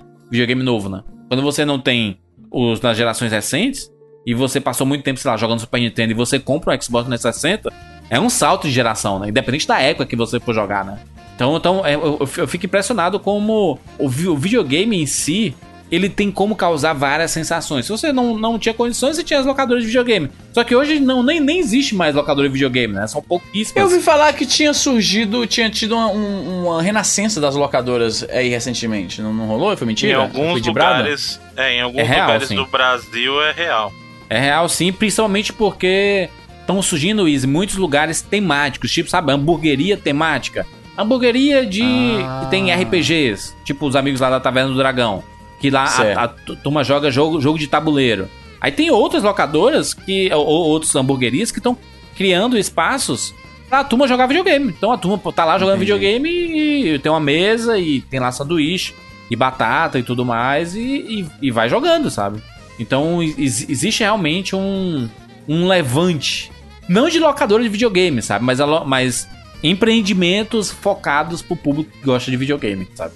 Então, Juranzo, mas também tem, tem alguns lugares que o pessoal está restaurando, locadoras mesmo com jogo, inclusive fita de videogame, clássicos mesmo. Né? Então tem alguns lugares que tá até mais em função justamente desse mercado nostálgico, eles têm alguns lugares sim que estão re- regressando com isso, cara. É bem interessante. Maneiro, Se maneiro é analisar muito bom. isso, né?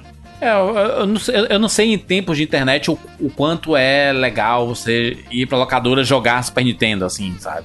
Porque eu, sei- eu sei que não, não é todo mundo que tem um computador, sabe? Pode baixar emulador e sabe baixar emulador, sabe? Então isso é, é muito relativo. Mas se for, fosse pra jogar os jogos mais recentes, tipo um PS4, e jogar esses jogos novos e tudo, aí eu acho realmente muito interessante isso, sabe? Porque é, é, uma, é uma forma de. Com a morte das locadoras, morreu a parada social, sabe, cara? Que era você tá junto com a turma jogando, sabe? Aprendendo e brincando, sabe? E saindo do seu mundo por um tempo, assim, sabe? Hoje em dia, putz, a gente tá jogando videogame, aí o cara manda a notificação do WhatsApp, tu pausa o jogo, aí vai ver o WhatsApp, aí depois puxa um negócio no YouTube. Você tá fazendo muitas coisas ao mesmo tempo, sabe? E às vezes o, o próprio videogame fica em segundo plano, sabe? Porque você tá fazendo muitas coisas. A gente não consegue mais parar três horas seguidas e estar 100% conectado só no, no videogame. Eu duvido você que tá ouvindo aí, você parar três horas e não pegar o celular uma vez. Sabe assim, não, não, não, não nem olhar, sabe, notificação e tudo mais. É muito difícil acontecer isso. A gente tá hiperconectado, sabe? A gente tá num mundo que a gente tem uma dependência de estar olhando as coisas, sabe? De como é que foi o mundo. Se você passa o dia inteiro sem olhar o celular, quando você olha, parece um mundo novo, sabe? Mano, caraca, tanto de notificação, caralho, um monte de coisa, sabe? A gente tá super notificado, na verdade, né? É uma, é uma overdose de informação, às vezes, que chega a ser. Mano, é foda. A gente vive com mais informação. Eu li uma vez, muito tempo atrás, que o ser humano normal de hoje, ele tem mais acesso à informação, tipo, em um jornal, do que alguém que morava na Idade Média ali, no, no século, sei lá, 15, 14, tinha em sua vida inteira. Tipo, um jornal. Ali tem mais informação do que alguém ia acessar na 500, 600 anos antes, Sim. durante a sua vida inteira. E hoje em dia, isso já foi. Esse, isso eu li muito tempo atrás. Porque nesse, nesse, nessa metáfora aí, nesse exemplo, o jornal é algo que você foi lá e você comprou e aí você levou pra casa. Hoje em dia é mais imediato ainda. As coisas apitam no tela do seu celular, na sua cara enquanto você tá fazendo outra coisa, no seu pulso, É. caso você tenha um smartwatch, você tá cercado dessa merda. Cê- Vocês acham que o 99 Vidas é uma memória feliz? Pra caralho, eu espero que seja pros, pros, pros nossos Não, assim, Pessoal, Não, assim, pra gente, eu tenho certeza absoluta que é, né? Pelo a quantidade de tempo que nós estamos juntos gravando e relembrando muitas coisas. Então, obviamente que tem memórias felizes ali, né? Quando a gente se encontrou pela primeira vez, foi uma baita memória feliz, né? Assim, de, poxa, a gente vai, a gente vai, a gente vai lembrar pra sempre, sabe? Quando a gente se encontrou lá no Rio e a gente fez o evento juntos. Quando a gente lançou nosso jogo de videogame, é uma puta memória feliz, sabe? Mas pensando. Obviamente que a gente não tem como dizer pelo ouvinte, né? Ou a gente quer que as pessoas digam nos comentários aí se o 99 Vidas é uma memória feliz. Porque a gente tá há oito anos fazendo isso, né? Toda semana gravando uma edição nova pra turma relembrar as épocas boas e a gente poder falar de coisas que a gente gosta. Inclusive, por- é por isso que a gente faz algumas edições sobre jogos mais recentes com esse objetivo, né? De da gente estar falando também de coisas que a gente gosta, não necessariamente só do que a gente gostou no passado, sabe? E também porque a gente adora falar sobre videogames, né? Então a gente tem um veículo que proporciona esse tipo de possibilidade, né? Então tem, tem, tem muitas edições do próprio 99 Vidas que dá pra relembrar com muita nostalgia e memória feliz, assim, sabe? De gravações que a gente fez e, e até hoje estão marcadas, sabe? Edições especiais. Nosso, o nosso 99 Vidas no, 99, sabe? Que é uma edição pra muitos muito triste, né? Pra gente foi catártico, sabe? Porque a gente conseguiu chegar na edição 99. Foi uma edição que a gente fez com o objetivo de ser de despedida, sabe? A gente fez todo o negócio e aí duas semanas depois a gente retornou com a edição número 100 so- sobre o Ocarina of Time. Então foi, foi um momento especial, é, um, é uma memória feliz de lembrança. Eu sei que para muitos ouvintes esse 99 Vidas 100 ele é uma, uma memória feliz porque eles souberam que o 99 Vidas não iria acabar. Então eu, eu, eu acho que tem muita memória feliz, não? Relacionada ao 99? Pra caralho. É, até porque o que a gente aborda são nossas lembranças, mas a gente já falou, não é. É uma coisa que não é exclusiva nossa. Essas experiências que nós tivemos, muitos amigos gamers tiveram também, né? Mas é um diário, mano. O, o, o no- o É, 99 é basicamente um diário. Um semanário, 90. um semanário. Exa- exatamente, a, a- a gente fez um. é, A gente tem um, um semanário aqui há oito anos de que se. ah, sei lá, se acontecer al- alguma coisa com algum de nós quatro e tudo mais, a gente tem um registro inacreditável da nossa história, cara, aqui, no 99 Vidas. Sabe? Da, de memórias que a gente jamais vai esquecer, sabe? Se a gente fizer o exercício disso e ouvir todas as edições do 99 Vidas desde o começo, você consegue ver um pedaço bem significativo da, da nossa história, sabe, aqui no 99 Vidas. E a maioria delas, memórias felizes, sabe? A gente, no, o 99 Vidas, ele é sim uma, uma baita memória feliz, porque aqui é onde a gente coloca as nossas principais memórias e as nossas memórias mais felizes, né? Então não tem como não, não ser uma memória feliz na 99 Vidas. Aliás, o, o, o, o 99 Vidas, ele é o nosso... O lugar onde a gente armazena as nossas memórias felizes. Nosso repositório. Repositório, exatamente. Né? Muito bem, falamos aí sobre as nossas memórias felizes. Obviamente que poderia ser um programa maior, óbvio, mas a gente tem um 99 vezes inteiro, desde a primeira edição, em que a gente só fala sobre as nossas memórias mais felizes. A gente queria aqui fazer esse estalo. Posso só falar uma que é importante, por- principalmente no meu caso, até porque vocês conhecem meu nick lá do Switch, mas um momento muito importante pra mim que não foi relacionado a videogames foi justamente o nascimento da minha filha, né? Um momento aí. pra papai. muita gente é um momento inesquecível, não, não foi diferente no meu caso. Você tem outra cabeça, sabe? Você ama- eu amadureci muito Tu tinha o que idade, da Bruno? minha filha. 19, quando minha filha Putz, nasceu. é muito. Não foi programado, né? Caralho. Então não foi assim, ah, vamos Muito ter novo, um mano. filho. Não, óbvio que não. Não, mas 19 essa anos? questão de ser programado ou não, também tem gente que planeja a vida inteira e não acontece, né? Então Não, é- não faz diferença, não faz diferença. Eu tô- é isso que eu tô falando, assim. né? Isso, isso- não invalida o lado positivo das coisas. Foi bom pra mim, porque eu, eu amadureci muito, eu era muito molecão, sabe? Então isso pra, pra mim foi muito bom. Minha vida seria totalmente diferente se não tivesse aco- acontecido isso, sabe? Então eu acho que, de qualquer maneira, não só a responsabilidade vem por outro ser humano, porque a partir daquele momento você não é responsável só pela sua vida, você é responsável pela vida de outro ser humano ali, né? Então a responsabilidade é sim grande, mas também tem, tem aquela coisa do você amadurecer como ser humano, né? Então acho que são, são coisas. Alguns não veem com tanta positividade, eu vejo de uma maneira bem. Eu, Sim. pelo menos, consigo enxergar de, de um modo bem positivo. Foi muito importante.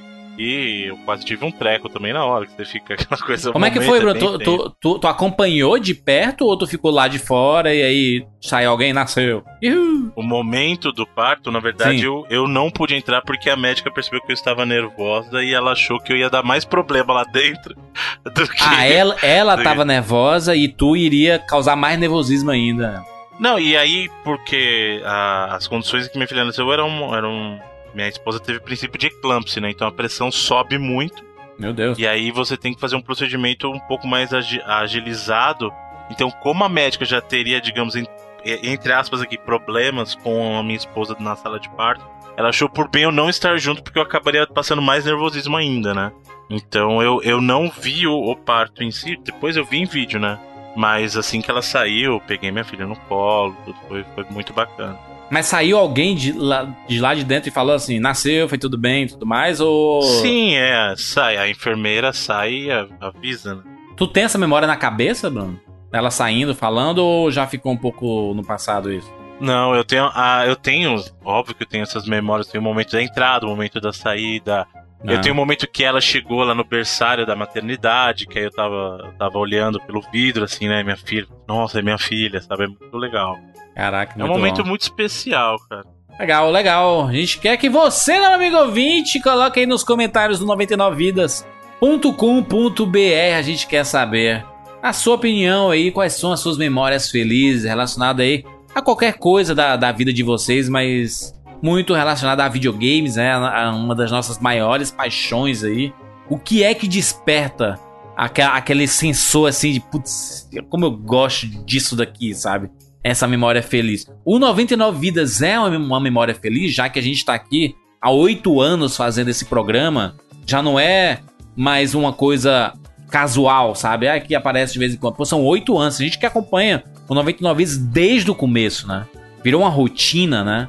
Acompanhar isso. E a gente fez um programa anterior aí sobre os, os jogos de 1998, em que as pessoas disseram que foi o melhor programa de todos os tempos. Como é que a gente consegue aí há oito anos as pessoas continuarem querendo ouvir, sabe, nostalgiar e relembrar tudo isso que nós amamos, sabe? Como é que esse impacto vem. Acho que vem muito da, da felicidade, né, Bruno? As pessoas ficaram felizes em relembrar uma época de ouro, né? Uma época mágica, né? Com certeza, aquilo que a gente falou, às vezes você tem, a gente já falou na abertura, você tem itens físicos que carregam consigo uma carga emocional e essa carga emocional são as memórias, né? Então a gente tem muita memória associada com tudo que acontece na nossa vida. E aí nesse caso também falando dos videogames, justamente em função disso. O videogame ele é um item que não existe no vácuo. Ele, ele fez parte Sim. da sua vida e você relembra daquele momento da tua vida quando você joga um jogo, né? Então até por isso que às vezes a gente fica meio assim, ah, jogo, jogo tal era tão bom na minha memória. Por quê? Porque não era só o jogo, era aquele momento que você viu que tava junto. é. Então, às vezes o jogo nem é tão bom, mas o momento foi. E aí a memória guarda isso, né? Ela guarda o momento como sempre. Com certeza absoluta. Coloca aí nos comentários 99vidas.com.br a sua participação é muito importante e muito especial. E falando em participação especial, a gente quer agradecer a todo mundo que colabora no nosso Patreon, patreon.com/barra 99vidas. Muito obrigado a você que mensalmente colabora para o 99 Vidas acontecer todas as semanas. Muito obrigado mesmo, porque você que dá aquela força mensal para a gente continuar aqui resgatando todas essas memórias e relembrando aquilo que nos formou como pessoas, né? Muito obrigado. patreon.com barra 99 vidas. Junte-se a nós, faça parte do Clube do 99 Vidas, colaborando mensalmente. E aí você ajuda o podcast acontecer todas as semanas. Nosso servidor ser pago em dia bonito, aquele negócio todos os meses. E o nosso editor, Edu, coloca aí um, uma, uma frase, algum, alguma coisa que complemente o seu, seu ânimo nesse momento. Muito bem, olha só, eu sou o Edu, excelente. Edu Alhai, que faz a edição do 99 Vidas todas as semanas. É isso, gente! Já sabe, né? Ritual arroba 99 Vidas. Aliás, aproveita esse momento e coloca lá no Twitter se você tiver algum bem precioso que você olha assim, cara, esse daqui tem muito da minha vida nesse, nesse objeto aqui, porque tem muitas memórias com ele. E manda no nosso arroba 99 Vidas no Twitter que a gente quer saber o que é importante da sua coleção de videogames com aquele bem mais precioso que tem as grandes memórias da sua vida. Coloca aí no arroba 99 Vidas ou nos próprios comentários do 99vidas.com.br. É isso, já sabe, né? Próximo programa, 306. Tupac está de volta e vai ser aquele sucesso novamente. E começa a rodada nova, né, Bruna? Exatamente. Ou seja, vem jogaços aí, menino. Ano novo, rodada nova. Isso! Nos encontramos na próxima semana. Tchau!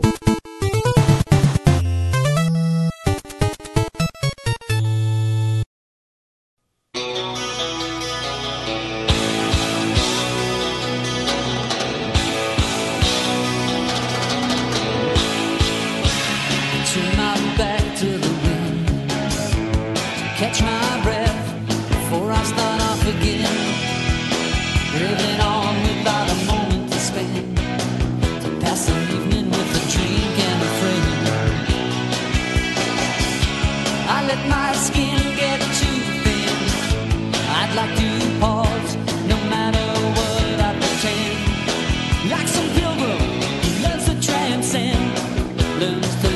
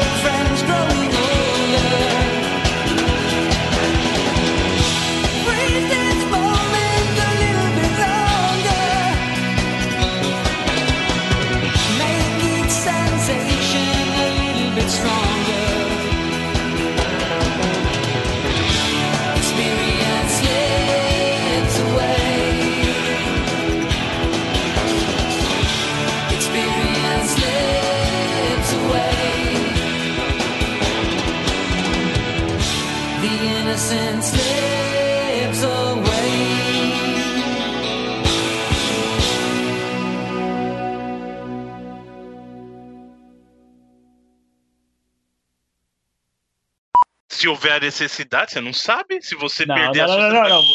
Caralho, fudeu. Que Caraca. isso?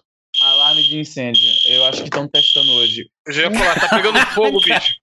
Tá pegando fogo, bicho. Parou. Só que parar é pior, porque eles estão testando essa merda. Puta que pariu, que susto da porra, mano.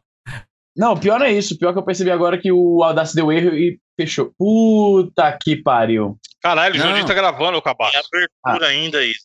É lá, sou, a abertura sou eu que gravo. Sim, Tá continue falando sobre vossas pirocas, tá, tá divertido. A minha pergunta era o que é insubstituível? Olhe para suas coisas. Coisa Porra, Isa. física nada é insubstituível, porra. Vai morrer alguém aí, Isa. É, não, então, essa porra estão testando hoje de manhã, mano. Não vai dar pra gravar essa merda assim, não. Mas vai ficar pitando eternamente? Cara, Não, ontem parou, foi mano. quase duas horas. Não, grita lá e fala, ei, fala, pô, tô gravando. Tá pegando fogo, tá pegando fogo, não. Drama. Você não vê, porque eu não. Ai, caralho.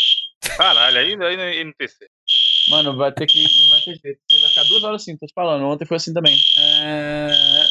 Foi bote no mudo aí. bote no mudo aí.